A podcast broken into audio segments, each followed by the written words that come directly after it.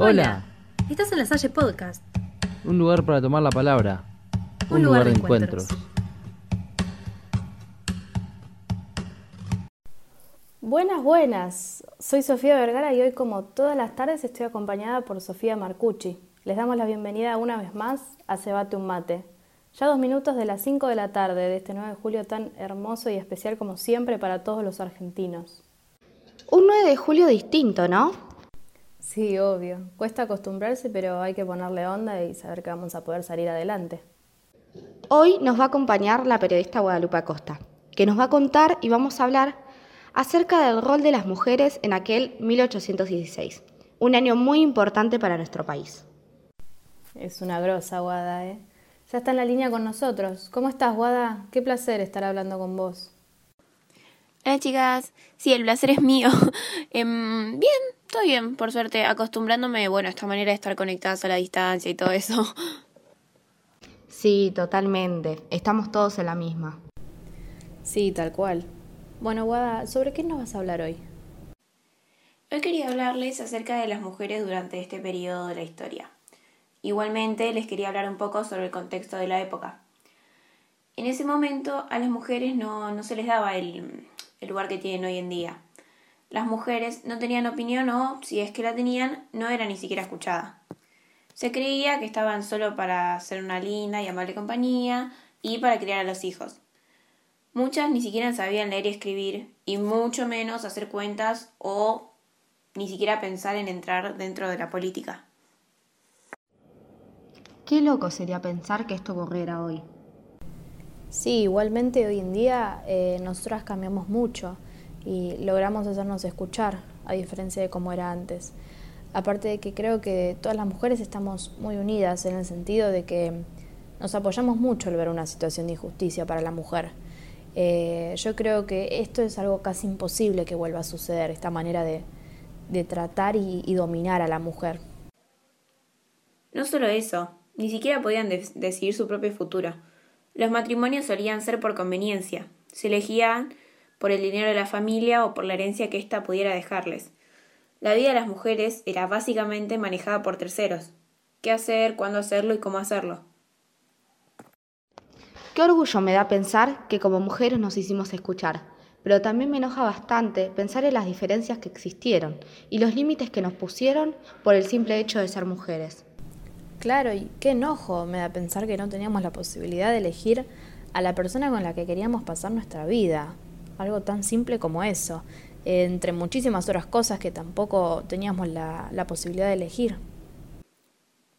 La primera mujer que desafió esto fue Mariquita Sánchez, antes de ser de Thompson, claro.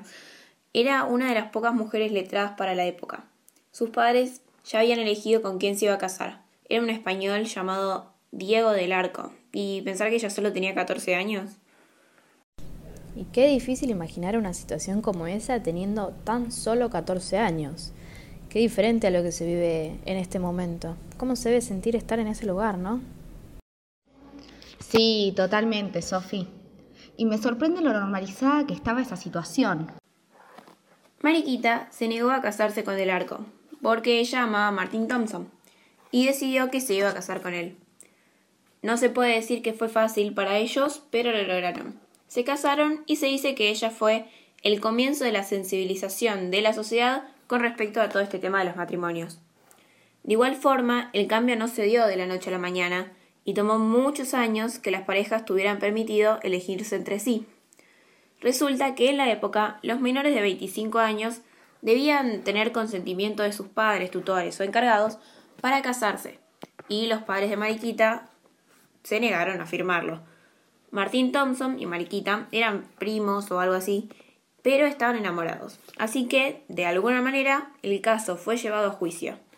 Fue un proceso lento, pero el resultado fue a favor de la pareja. Considero que Mariquita, haciendo lo que hizo, fue una mujer muy valiente, la cual demostró que tenía que ser escuchada por sus padres. Sí, totalmente. No era algo esperado para la sociedad. Eh, yo creo que lo que hizo Mariquita fue un gran paso para manifestar y para hacer escuchar nuestra voz también. Igual hay que decir que Mariquita Sánchez de Thompson no fue la única. También estaban Macacha Güemes y Pascuala Meneses, por ejemplo. Ellas también fueron dos mujeres que influyeron en el cambio de la forma en la que la sociedad las veía. Una vez en el colegio me acuerdo que fue en una clase de historia en la que la profe nos habló de Pascuala Meneses y me interesó muchísimo. Después de esa clase busqué información, me acuerdo, acerca de ella. Era una mujer chilena de origen que vivía en Mendoza cuando se estaba formando para el ejército de los Andes.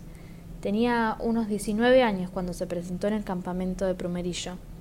Lo que hizo fue suprimir la última letra de su nombre, para así parecer un chico, para sumarse al batallón, y partió como parte de la columna de las Heras. Igualmente terminaron echándola al ver que era en realidad una mujer. Cuánto valor que tuvo como para hacer algo tan arriesgado en esa época. Sí, Sofi, totalmente. Considero que fue una mujer con mucha valentía. Yo conozco un poco de la historia de Macacha Güemes, he escuchado hablar de ella. Sé que Macacha Güemes nació en Salta y apareció de forma pública por primera vez al defender a su marido de una condena. Sin embargo, esta no fue la última vez. Ella fue una figura muy presente en la independencia de nuestro país, formando talleres de costura para la fabricación de la vestimenta para el ejército revolucionario y colaborando con estos como espía. Considero que la valentía que tuvo para hacer lo que hizo y colaborar en algo tan importante y tan mal visto para una mujer de esa época fue enorme. Y creo que ella, como otras de las mujeres, logró dar un paso más en la historia. Sí, totalmente. Ellas fueron dos mujeres sumamente revolucionarias para la época. Además, ayudaron a que la sociedad comenzara a verlas con otros ojos. Como habíamos hablado antes, era prácticamente imposible que una mujer siquiera considerara hacer algo como las cosas que ellas hicieron. Bueno, Guada, muchísimas gracias por habernos acompañado hoy en esta charla tan significativa e interesante para todos. Sí, Sofi, muy interesante. Bueno, Guada, muchísimas gracias. Ojalá haya otra oportunidad para que nos vuelvas a acompañar en otro programa. Sí, estaría buenísimo. Ojalá podamos vernos la próxima y compartir unos ricos mates. No, gracias a ustedes por invitarme a participar hoy. Nos vemos, chicas. Nosotros te contamos lo que otros callan.